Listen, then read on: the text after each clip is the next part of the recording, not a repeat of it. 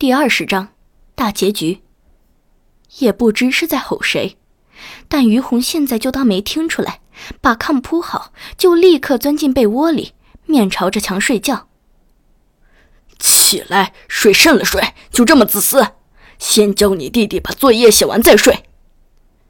于胜红的大嗓门又在于红的头顶响起。以前他惧怕死了大大的吼声。他每吼一次，他的心脏都止不住的颤栗，几乎所有的内脏都被紧缩起来。可具体害怕什么，他到现在也没弄明白。只是现在经历了太多事，心子比现在的于顺红年纪都大，于红倒是没有记忆里那种惊慌了。他一动不动，面朝着墙，紧闭双眼。他也确实是困了，头晕晕的。也不知是不是今天摔了一跤的缘故，现在躺下，浑身都充斥着一种疼痛感。叫你起来，你听见了吗？前所未有的大大的吼声在于红头顶炸开，可以想见，下一秒拳头就会落在于红的身上。那边的冯丽梅明显也被吓了一跳，伸手拉住于顺红的胳膊想拦，但明显那点力气是什么也拦不住。却是没想到，于红竟然自己主动坐了起来。只是还没等于顺红消减下怒气，便瞅见于红那双眼，如小狼崽一般恶狠狠地盯着他。这一盯，把于顺红盯得怒火更旺了，举着拳头便往前冲。养你这么大，还养出错来了？你再盯一个试试！白眼狼！不想。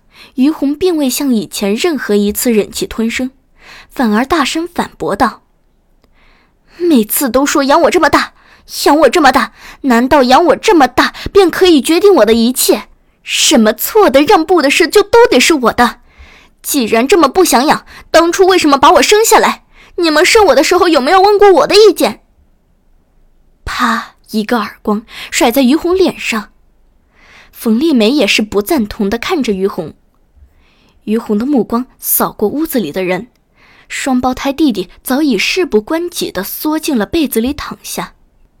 他曾经如此惧怕父亲，此刻真正落下了巴掌，他反而一点也不怕了，甚至都有些搞不明白自己从前为何如此惧怕。可是来不及于红细想，一阵头晕目眩，他只觉得周围的一切都在旋转扭曲，忽的。于红睁开双眼，入目的却不再是方才的砖瓦炕屋，而是现代化的医院。身边仪器发着滴滴的声音，于红呆呆地盯着洁白的天花板，思绪回转了许久。所以方才所经历的事情不过是梦中一日，自己还是那个四十一岁一事无成的于红。原来梦中一日。他以为能回到起点，能重新来过的起点，终究是空欢喜一场，不过是舒展了憋在自己胸中多年的一口气罢了，也足够了。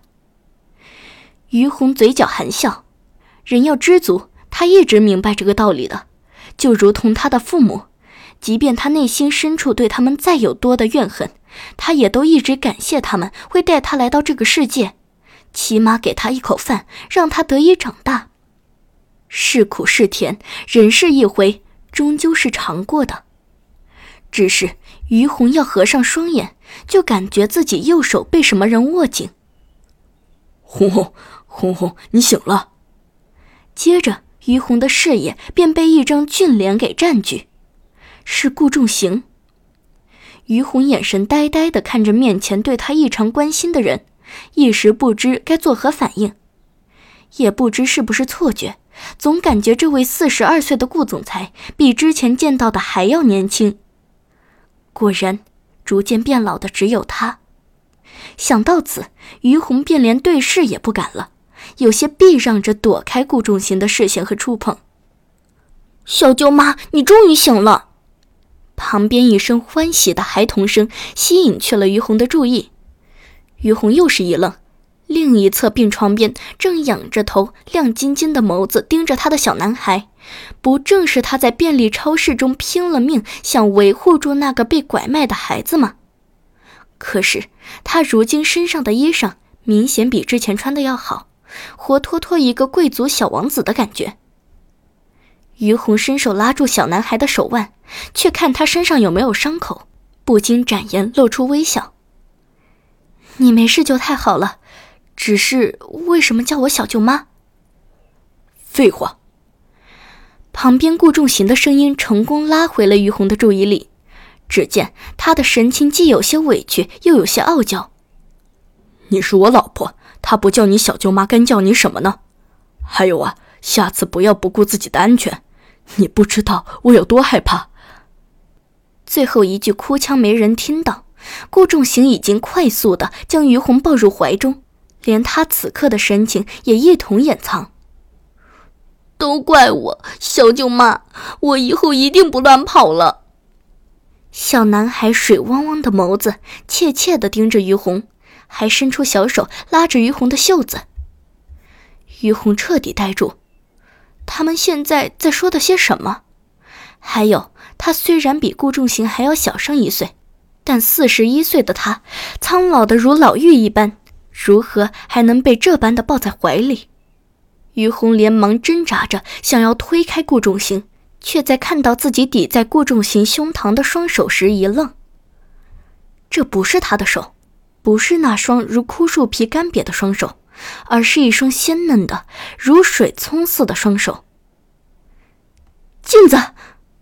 于红突然捂着自己的脸大喊起来，顾仲行和小男孩都被吓了一跳。小男孩忙去拿镜子，顾仲行守在他的身边，忙安抚道：“没事，没事，不用怕。汽车撞过来的时候没伤到脸，你还和以前一样美的，没事，没事。”于红现在脑子里根本再装不下顾仲行说的那些信息了，只待镜子到手，立刻去查看自己的面容。果然，这张脸是他又不是他，比之他十八岁时还要美丽青春的面庞。明明五官一样，却是截然不同的感觉。于红彻底懵了，他怔怔的看着顾仲行。我，我这是在哪儿？顾仲行不由得瞪大了眸子，该不会失忆了？突然，于红又紧紧抓住顾仲行的衣袖：“你是不是宁愿贪忍？”此话一出，顾仲行和小男孩明显都惊住了。对视一眼，忙去请了医生进来。三个月后，于红穿着驼色的长款风衣，坐在公园的长椅上，红风在他身边飘落。他手中捧着一个笔记本，翻开封皮，于红莹润的指尖轻轻覆盖住上面那个名字。那天，他为了保护他的小外甥，不小心发生了车祸。他早已分不清哪层梦境是真。哪层梦境是假的了，或许梦境都该是假的，它都是由于红写下的这个故事产生的幻觉和暗示。但书中的于红感觉，他又真真切切地感受到了。一片红枫飘在于红手里，他将它夹入书页中，连同这个本子一同埋到了红枫树下。他期盼每个童年过得不幸福的傻姑娘，可以有一次重来的机会。但不晓得没有重新来过机会的他们，余生的伤痛该如何埋葬？肩上落下一条围巾，携裹着于红熟悉的味道，暖暖的将她护了起来。一双有力的臂膀也缓缓将她圈在怀中。天凉了，我们回家吧。好。于洪回头对顾仲行浅笑，携手归处。